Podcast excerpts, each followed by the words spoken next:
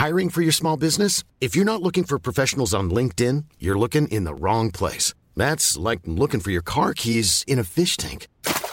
LinkedIn helps you hire professionals you can't find anywhere else, even those who aren't actively searching for a new job but might be open to the perfect role. In a given month, over 70% of LinkedIn users don't even visit other leading job sites. So start looking in the right place. With LinkedIn, you can hire professionals like a professional. Post your free job on linkedin.com slash people today. Mom deserves the best, and there's no better place to shop for Mother's Day than Whole Foods Market. They're your destination for unbeatable savings, from premium gifts to show-stopping flowers and irresistible desserts. Start by saving 33% with Prime on all body care and candles. Then get a 15-stem bunch of tulips for just $9.99 each with Prime. Round out Mom's menu with festive rosé, irresistible berry chantilly cake, and more special treats. Come celebrate Mother's Day at Whole Foods Market. Bonjour, c'est Thibault Lambert et vous écoutez Code Source, le podcast d'actualité du Parisien. Il y a 20 ans, en 2004, un mystérieux groupe de maîtres chanteurs baptisé AZF a réclamé pendant des semaines des millions de dollars aux autorités françaises en menaçant de faire exploser des bombes à côté des voies ferrées, une affaire prise très au sérieux. Cette année, le vendredi 16 février, un ancien chef d'entreprise et son ex-employé ont été condamnés à 5 et 3 ans de prison par le tribunal correctionnel de Paris. Ils avaient tous les deux imaginé et mis en place ce chantage complètement fou sans se faire prendre. C'est finalement un proche qui les avait dénoncés des années plus tard. Code Source raconte cette affaire et le procès avec deux journalistes du service police-justice du Parisien, Timothée Boutry avec nous en studio et à distance, Clara Sérène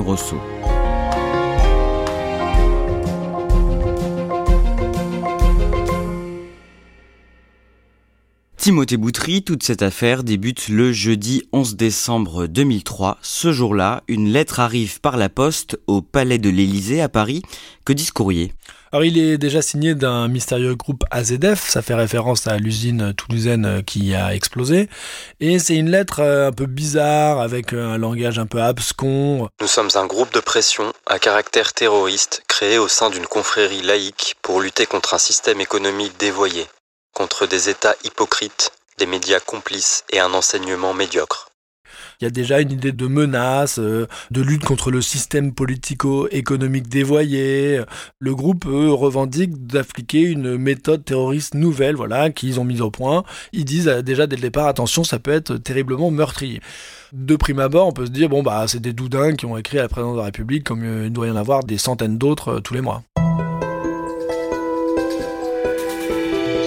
Un mois et demi se passe et le 29 janvier 2004, dans une nouvelle lettre, ce mystérieux groupe AZF indique qu'il veut, je cite, passer à l'action. Et deux semaines plus tard, le groupe précise encore dans une nouvelle lettre, cette fois-ci envoyée au ministère de l'Intérieur, par quels moyens il compte s'y prendre le groupe précise avoir euh, disposé des euh, engins explosifs sur le réseau ferreux français, demande le versement d'une euh, rançon de 4 millions d'euros et ils expliquent qu'elles ont été mises, ces bombes, sous le ballast, donc elles ne sont pas immédiatement visibles, et qu'il y a un système de mise à feu avec des retardateurs. Donc là, on est vraiment dans quelque chose de beaucoup plus concret. Hein. Il y a plusieurs lettres et une menace très précise. La première bombe est marquée du chiffre 18. Elle sera active le 18 février, pour 24 heures environ, et de nouveau 31 jours plus tard, en cas de non-explosion. À partir de là, les autorités vont tenter d'entrer en contact avec ce groupe terroriste. De quelle façon? Et en fait, c'est AZF qui va demander aux autorités de communiquer par le biais de la rubrique message personnel de libération. C'est vrai que c'est une rubrique un petit peu mythique puisque euh, il y a beaucoup de messages qui s'échangent, un peu sibyllins, euh, des messages amoureux ou des messages plus euh, terre à terre, mais toujours avec un style un peu particulier. C'est vraiment une rubrique qui est très très lue et bah, ça va être le mode qui va effectivement être employé entre la police et le groupe AZF. Alors les autorités passent une première petite annonce dans ces pages. Qu'est-ce qu'elles racontent? En fait, le premier message, il est en date euh, du 19 euh, février. Il fait suite à une quatrième lettre. Et euh, le premier message dit ceci Mon gros loup, ne prenons pas de risques inutiles, le plus tôt sera le mieux, donne-moi tes instructions, Suzy. Mon gros loup, c'est le nom d'AZF, et Suzy, c'est le nom de la police. Et c'est suivi d'un numéro de téléphone qui est codé. Et là, voilà, le premier message des autorités, c'est de dire Ne prenons pas de risques inutiles. Donc il y a quand même cette idée qu'on est quand même dans quelque chose qui est pris au sérieux.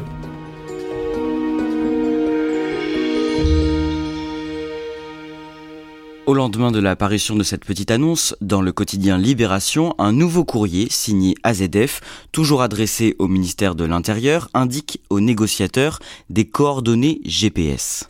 Donc là, on va encore plus loin. Il y a une demande de rançon qui est euh, formulée avec des exigences euh, précises sur euh, le montant. Il y a des coordonnées qui sont indiquées. Ces coordonnées GPS correspondent à un endroit qui se trouve dans la Haute-Vienne, le long de la ligne Paris-Toulouse, pas très loin de Limoges. Et à cet endroit-là, les autorités vont effectivement trouver un engin explosif artisanal. Cette bombe qui est retrouvée, est-ce qu'elle est potentiellement dangereuse? Alors oui, les expertises vont montrer qu'elle aurait pu provoquer de gros dégâts. En fait, c'est une boîte en plastique carré un peu de type Tupperware, fermée par du ruban adhésif. Et à l'intérieur, il y a un mélange euh, explosif avec du nitrate d'ammonium mélangé à du gasoil et avec un détonateur électrique et un contacteur. Enfin, c'est artisanal, hein, mais c'est élaboré. Et surtout, il y a des expertises qui vont être faites et qui révéleront que euh, si l'engin avait explosé, il aurait pu euh, briser la voie et donc potentiellement provoquer un déraillement. Donc la menace, elle se concrétise par la découverte de, cette première bombe. Nous avons placé une bombe. Voulons 4 millions de dollars et 1 million d'euros. Êtes-vous d'accord pour collaborer? Le groupe AZF demande essentiellement de l'argent? Oui, il demande de l'argent, euh, ça varie, 4 millions, 6 millions, 8 millions d'euros, mais à chaque fois c'est vraiment de l'argent. Comment ces terroristes du groupe AZF veulent récupérer la rançon qu'ils réclament au départ? Dès le départ, euh, l'idée c'est d'obtenir la livraison de la rançon par hélicoptère. Alors il y a même des exigences assez précises qui sont formulées dans un courrier où il est demandé que l'hélicoptère décolle de la tour Montparnasse euh, pour venir se poser à un endroit donné pour euh, fournir cet argent. Donc euh, on oscille toujours entre euh, la menace extrêmement sérieuse dans les courriers, la découverte de l'engin explosif, et ce qui peut apparaître comme un scénario un peu loufoque, type chasse au trésor. Enfin, ça donne toute sa singularité à cette histoire. Que répondent les négociateurs à cette demande de livrer 4 millions de dollars dans un hélicoptère qui décollerait de la tour Montparnasse Les autorités vont écrire ce message toujours dans Libération. Mon gros loup, ne prenons pas de risques inutiles. Pour assurer réussite, l'oiseau doit s'envoler d'ailleurs. De plus, souhaite garantie pour cadeau. Toujours d'accord, mais parlons-en, Suzy. Donc il y a euh, toujours cette volonté de maintenir le, le canal de communication, mais en l'espèce d'indiquer que la tour Montparnasse, c'est pas possible. À ce moment-là, les autorités qui, on se souvient, ont donné un numéro de téléphone au début des échanges, reçoivent un premier appel. Il y a un premier appel euh, qui est passé le 23 février, passé depuis une, une cabine téléphonique dans l'enceinte de la gare de Lyon, et c'est une femme qui parle, hein, c'est une voix féminine, qui dit oui, c'est de la part d'AZF, faudrait vous dépêcher. Le lundi 1er mars 2004, dans l'après-midi, les autorités déploient de très gros moyens pour tenter de remettre l'argent aux terroristes d'AZF. Un lieu avait été déterminé dans lequel euh, la remise de rançon devait être effectuée. Et donc euh, évidemment gros dispositif policier pour euh, essayer d'interpeller les mystérieuses personnes qui se cachent derrière ce groupe AZF et il y avait eu l'idée de mettre une bâche bleue en fait c'est ce qu'avait suggéré AZF pour déposer la rançon. La bâche va être découverte et il y aura aucune remise qui va être effectuée finalement à ce moment-là. Et ça va donner lieu à, un nouveau message pas vu ton foulard bleu, fais-moi signe, Suzy. le canal de communication se poursuit. Timothée Boutry, jusqu'ici, cette information était restée secrète, mais ce chantage à la bombe parvient aux oreilles des journalistes. Et le mardi 2 mars, le ministère de l'Intérieur demande aux rédactions, dans une note, de ne pas parler d'AZF le temps des négociations. Mais l'affaire est révélée le lendemain, d'abord dans la dépêche du midi. Il y a un début de psychose à ce moment-là? Déjà, c'est quand même une démarche très particulière. Euh, c'est extrêmement rare que euh, le ministère de l'Intérieur demande à des journalistes de taire une information. Et c'est vrai que la révélation de ces faits va avoir un écho très important. Nous ne prenons pas cette menace à la légère et que nous avons besoin de pouvoir travailler dans la discrétion. Il y a des reportages qui sont effectués un peu dans tous les médias le long des voies ferrées, puisque la SNCF demande à des agents de, patrouiller, mais un petit peu comme ça au hasard, parce qu'on ne sait pas du tout où c'est. Pour les agents, bah, c'est pas très rassurant non plus. Donc il y a quand même une grosse préoccupation à l'époque et beaucoup d'interrogations sur bah, qu'est-ce qu'il y a derrière. C'est quand même l'incertitude. Vous l'avez dit, la SNCF se charge à ce moment-là d'inspecter tout son réseau ferré à la recherche de potentielles bombes. C'est comme chercher une aiguille dans une botte de foin. Oui, tout à fait, puisque hormis euh, le courrier dans lequel des coordonnées GPS avaient été données et qui ont permis de retrouver le premier engin explosif artisanal, il n'y a aucune indication, aucune piste d'AZF. Donc euh, c'est quand même 35 000 km de voies ferrées. En plus, euh, le groupe indique que les bombes sont à moitié enterrées. Donc c'est vrai qu'il y a une, psychose à l'époque, des passagers, des agents et de la SNCF. on a largement dépassé le cas de la chasse au trésor. Là, on est quand même dans la d'une menace terroriste. Un engin explosif a donc été découvert sur la ligne SNCF Paris-Bâle, près de Troyes. Le 24 mars, des agents de la SNCF découvrent par hasard une deuxième bombe près de Troyes sur la ligne ferroviaire qui relie Paris à Bâle, en Suisse. Les expertises confirment qu'elle provient du groupe AZF. Et le lendemain, le 25 mars, AZF envoie au ministère de l'Intérieur et à l'Élysée un ultime courrier. Pour dire quoi? Dans ces courriers, le groupe AZF annonce la suspension de son action. Au départ, le temps de remédier à ses faiblesses, c'est ce qu'ils disent dans leur message. Mais ils expliquent aussi qu'il n'y a plus de bombes en état de fonctionnement sur le réseau. Ça finit par euh, sans rancune, à bientôt. À ce moment-là, on ne sait pas si c'est un message qui est sérieux ou pas. Mais en tout cas, dans ces courriers de, fin mars, le groupe AZF revendique de mettre fin à ces opérations. Alors la grande question est de savoir qui fait chanter l'État, quel est ce groupe baptisé AZF, combien sont-ils, quelles sont les réelles motivations de ces maîtres chanteurs. Les enquêteurs cherchent toujours à identifier le ou les membres de ce mystérieux groupe AZF. Est-ce qu'ils ont des pistes à ce moment-là? Il n'y a pas eu de pistes très sérieuses. Il y a eu des investigations qui ont été importantes. Il y aura un gros travail de police technique et scientifique, de recherche d'empreintes. Alors on va trouver des empreintes mais qui correspondent euh, pas du tout euh, aux personnes potentiellement impliquées. Il y a eu un gros travail sur euh, l'analyse de bombes pour savoir si on pouvait trouver une signature la personne qui était derrière. On a imaginé que ça pourrait être un, ancien militaire, mais vraiment rien du tout. D'autant que, comme l'avait indiqué AZF dans son dernier courrier, ils ne vont plus jamais reprendre contact et on va plus jamais retrouver la moindre bombe, et pour cause puisqu'il n'y en avait pas. Ensuite, on n'entend plus du tout parler du groupe AZF alors euh, oui et non, puisque en fait euh, il y aura des copycats, euh, comme on dit, c'est-à-dire des gens qui vont s'inspirer, des groupes qui vont prendre le nom d'AZF pour proférer des menaces, mais le groupe AZF, celui-là, va plus jamais se manifester. Timothée Boutry, l'affaire en reste là pendant 13 ans, jusqu'à ce qu'un homme se rende dans une gendarmerie un jour en Moselle. On est en septembre 2017 et il a des confessions à faire des confessions euh, étonnantes, si je puis dire, puisqu'il va indiquer, bah, AZF, souvenez-vous, je sais qui c'est c'était euh, mon ex-compagne et euh, son patron. On bossait tous les trois dans la même entreprise, une entreprise euh, qui n'allait pas fort, qui venait de fermer. Et l'idée c'était de récupérer de l'argent pour relancer la boîte, enfin c'est ce qu'il va indiquer. il va dire non, non, mais voilà, vous pouvez vérifier, ce que je vous dis c'est sérieux. Et en tout cas, l'information elle remonte très très vite. Et ce témoignage, il paraît crédible aux yeux des enquêteurs? Bah, les enquêteurs vont se rendre compte que déjà les personnes désignées existent, qu'elles travaillent dans la même entreprise, que le patron désigné a un petit passé de militaire.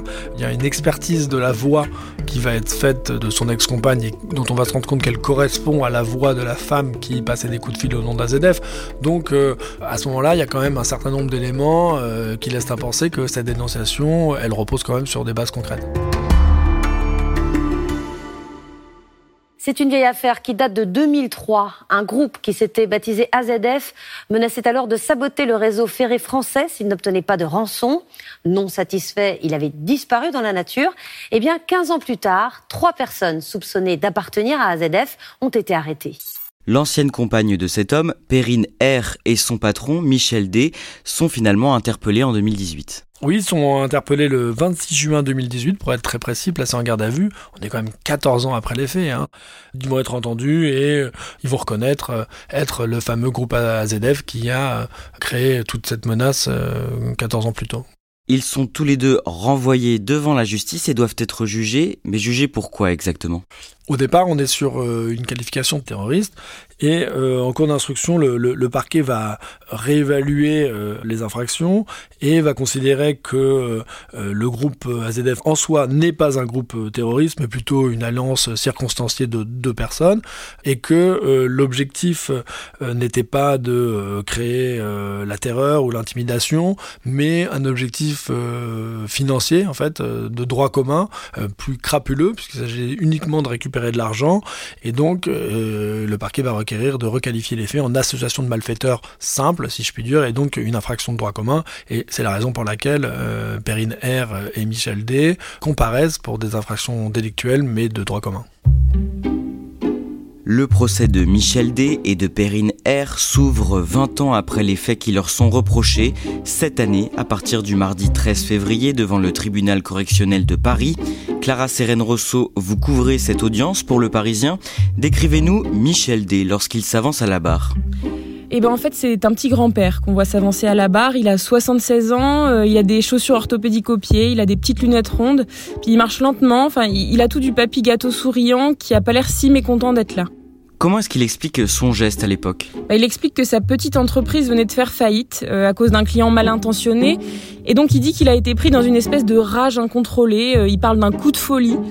Euh, il a voulu se lancer dans un nouveau projet et en fait le seul moyen pour lui c'était de récupérer de l'argent de l'État. C'est un homme qui regrette que le monde soit régi par l'argent, donc il voulait faire payer l'État à ce moment-là. Le rappelle, il réclamait à l'État des millions d'euros. Est-ce qu'il dit ce qu'il comptait faire de tout cet argent? Alors ça, c'est une question qui reste encore en suspens aujourd'hui, mais en tout cas, lui, il se présente comme une sorte d'inventeur né, un humaniste qui voulait changer le monde en fabriquant un moteur à eau. Alors ce qui est intéressant, c'est que cet homme-là, euh, qui a pas fait d'études, a déjà déposé deux brevets aux États-Unis pour des machines qu'il a inventées. Ce qui est sûr, c'est qu'il a des, capacités techniques euh, assez impressionnantes. Hein. Et là, ce qu'il voulait faire, c'est une sorte de machine écologique à énergie libre pour sauver la planète. Et selon lui, c'était impossible à lancer comme projet sans argent. Qu'il a aujourd'hui sont très limités parce que tout ce qu'il a fait, c'était par amour de l'humanité et de la planète. Quelle est son attitude devant les magistrats? Ben non seulement il a l'air de pas bien se rendre compte euh, de ce que la justice lui veut, mais en plus il est assez provocateur. Euh, il demande à la juge de pas l'accabler euh, 20 ans après les faits, comme l'a fait l'Allemagne avec un homme de 90 ans qui avait travaillé dans un camp nazi à ses 16 ans.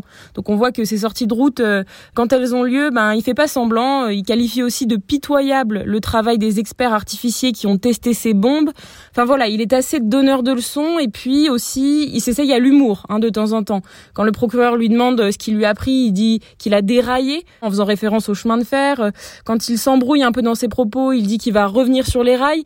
Enfin, on voit qu'en fait, il n'est pas très sérieux à la barre. Perrine R est à son tour entendue par la juge. Elle a 61 ans. Comment elle se défend? Elle, elle a l'attitude inverse. Euh, elle est mal à l'aise à la barre, elle est très renfermée, elle ne répond que par oui ou par non. Puis surtout, elle répète à quel point elle regrette. Et finalement, au terme de son audition, on comprend qu'à l'époque, elle était dans une situation très très précaire, avec des addictions aux drogues et à l'alcool, et que Michel D lui avait paru une figure un peu paternelle euh, à qui elle avait fait toute confiance. Elle dit qu'elle a eu un rôle assez minime, très logistique.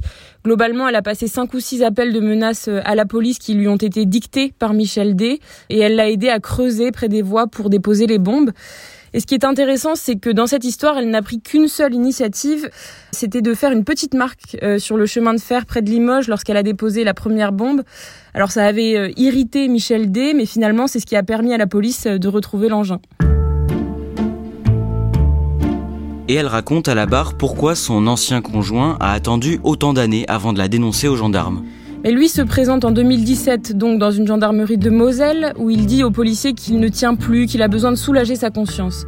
Bon, en réalité, euh, Perrine R, elle explique qu'il sait tout depuis 2004. Pendant les six ans qui ont suivi leur séparation, elle raconte que cet homme lui extorquait de l'argent en la menaçant d'aller la dénoncer si elle refusait. Et un jour, euh, en septembre 2017, elle lui dit qu'elle ne lui versera plus rien. Et quelques heures après, elle reçoit un SMS « Je suis au commissariat ». Clara Sérène Rousseau, est-ce que Michel D avait conscience que ces engins explosifs auraient pu faire beaucoup de dégâts? C'est tout l'enjeu du procès. Est-ce que les bombes auraient pu exploser? Et si oui, est-ce qu'il en était conscient? Alors le, prévenu explique que la première bombe était en état de fonctionner, mais qu'elle était supposée être récupérée par les forces de police avant que ça n'arrive. Pour la deuxième bombe, il avait déplacé une bille du détonateur pour faire en sorte qu'elle n'explose pas. Mais le procureur lui a rappelé pendant son audition que beaucoup de facteurs extérieurs auraient pu euh, déclencher les mécanismes quand même, ne serait-ce que des intempéries ou une personne qui serait tombée sur ces engins par hasard. Alors là-dessus, le prévenu dit d'abord qu'il n'y avait pas pensé, mais plus tard, il affirme quand même euh, qu'il avait placé sa première bombe après un viaduc, car s'il y avait eu un accident, ça aurait été moins grave pour le train. Donc on se doute quand même qu'il y avait un petit peu pensé. Vous, quand vous entendez Michel D répondre aux questions à la barre, vous vous dites quoi? Mais qu'il est très surprenant, ce prévenu. On s'imagine le cerveau d'une organisation terroriste bien rodée, puis en fait on se retrouve face à un bandit raté, une espèce de vieux savant farfelu. Alors ça donne une atmosphère hyper particulière euh, à ce procès qui se tient pour des faits très graves, mais contre une personnalité complètement fantasque euh, qui en a pas conscience et qui a même l'air de s'en moquer parfois. Que dit son avocate pendant sa plaidoirie? Elle, elle parle d'une affaire somme toute euh, assez grotesque. En fait, elle en fait une mauvaise blague. Elle appelle son client le professeur tournesol et elle justifie ses sorties impertinentes par une espèce de volonté d'affirmer sa supériorité sur ce qui lui arrive, de se dire à lui-même qu'il maîtrise la situation alors que selon elle, son client exprime des regrets euh, très sincères. Que disent les deux prévenus à la fin de l'audience? Mais c'est intéressant parce que les deux prennent plutôt la défense de l'autre euh, au moment de leur dernier mot. Michel D, il dit qu'il ne recommencera jamais euh, ce genre d'ânerie, qu'il est vraiment désolé d'avoir provoqué tout ce tourment autour de lui. Et Perrine R, elle, elle va encore plus loin. Et ce qu'elle dit en parlant de Michel D, c'est vous avez à côté de moi une personne incapable de tuer une mouche, alors qu'une mouche c'est horrible, et alors que moi j'en ai tué plein. La décision est rendue le vendredi 16 février. Michel D est condamné à 5 ans de prison ferme, dont un an avec sursis. Perrine R écope de 3 ans de prison, dont 2 avec sursis. Clara Serène Rosso, ils vont aller en prison? Non, euh, ils effectueront leur peine ferme sous assignation à résidence avec un bracelet électronique. En fait, la justice décide de ne pas les mettre en prison compte tenu de l'ancienneté des faits, de leur âge, mais aussi de leur état de santé euh, à tous les deux. Puis on peut penser qu'il y a peu de chances qu'ils récidivent puisqu'on n'avait plus entendu parler d'eux depuis 2004.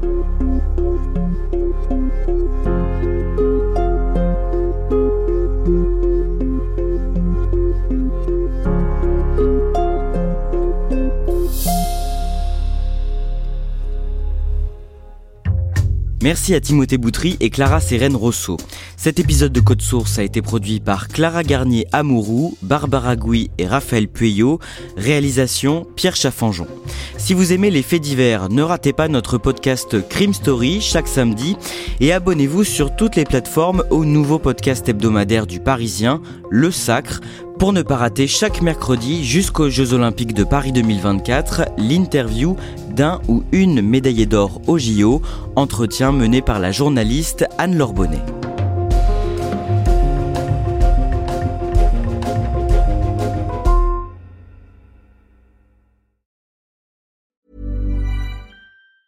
You know how to book flights and hotels. All you're missing is a tool to plan the travel experiences you'll have once you arrive. That's why you need Viator. Book guided tours, excursions, and more in one place. There are over 300,000 travel experiences to choose from, so you can find something for everyone. And Viator offers free cancellation and 24 7 customer support for worry free travel. Download the Viator app now and use code Viator10 for 10% off your first booking in the app. Find travel experiences for you. Do more with Viator.